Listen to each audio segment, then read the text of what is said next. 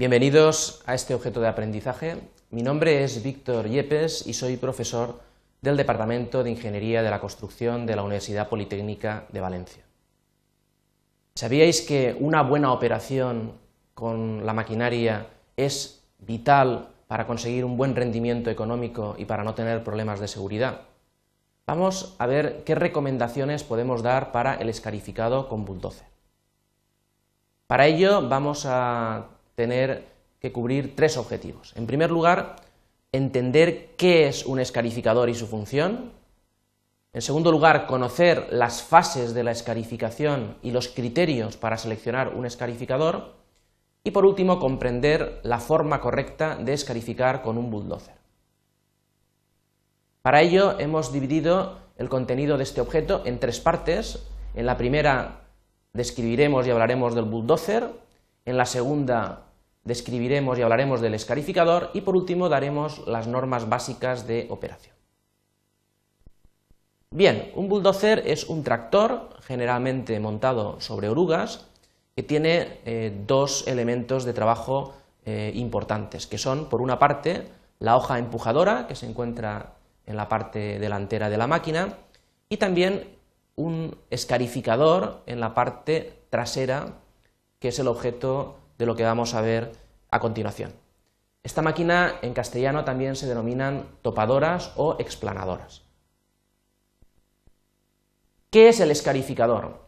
El escarificador o ripper es un desgarrador montado en la parte trasera del bulldozer que sirve para fragmentar rocas y preparar el terreno para su arranque mediante la hoja empujadora.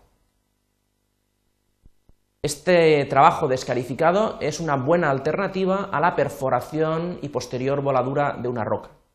Se puede realizar, tiene eh, ventajas económicas, una posibilidad de seleccionar qué capas vamos a, romper, también tiene ventajas de seguridad y eh, también tiene ventajas respecto al cuidado con respecto al medio ambiente.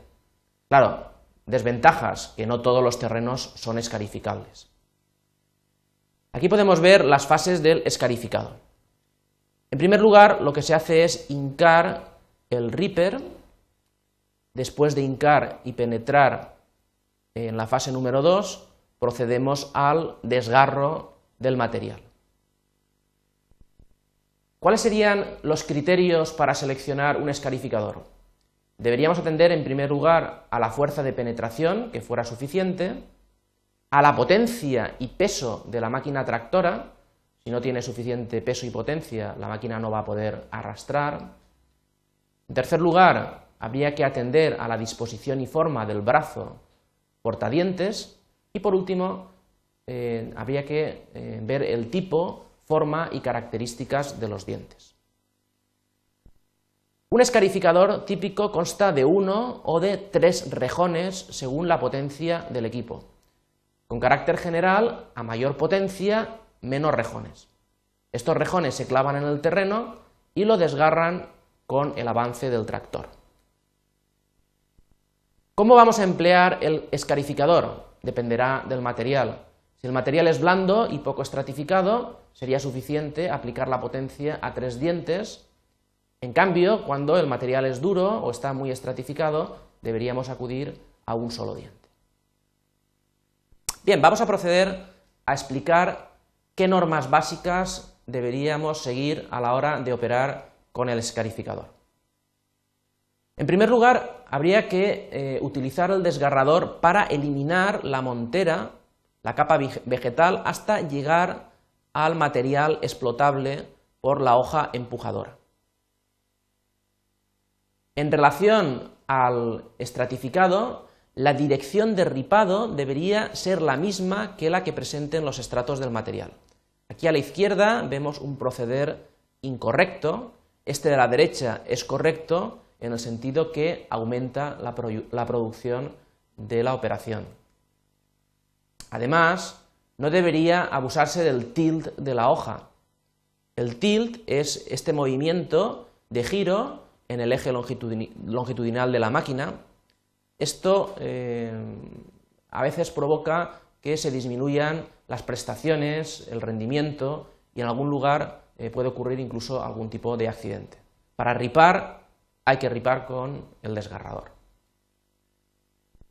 Además, deberíamos eh, dar unas pasadas de ripper dejando cierta cantidad, cierta capa de material suelto para así después empujar lo escarificado. Otra eh, norma de buena práctica es no utilizar el desgarrador cuando las pendientes sean superiores al 50%. Esto limita la penetración, disminuye la producción y aumenta los riesgos. La velocidad óptima de escarificado eh, estaría aproximadamente entre 1,5 3 eh, kilómetros eh, por hora.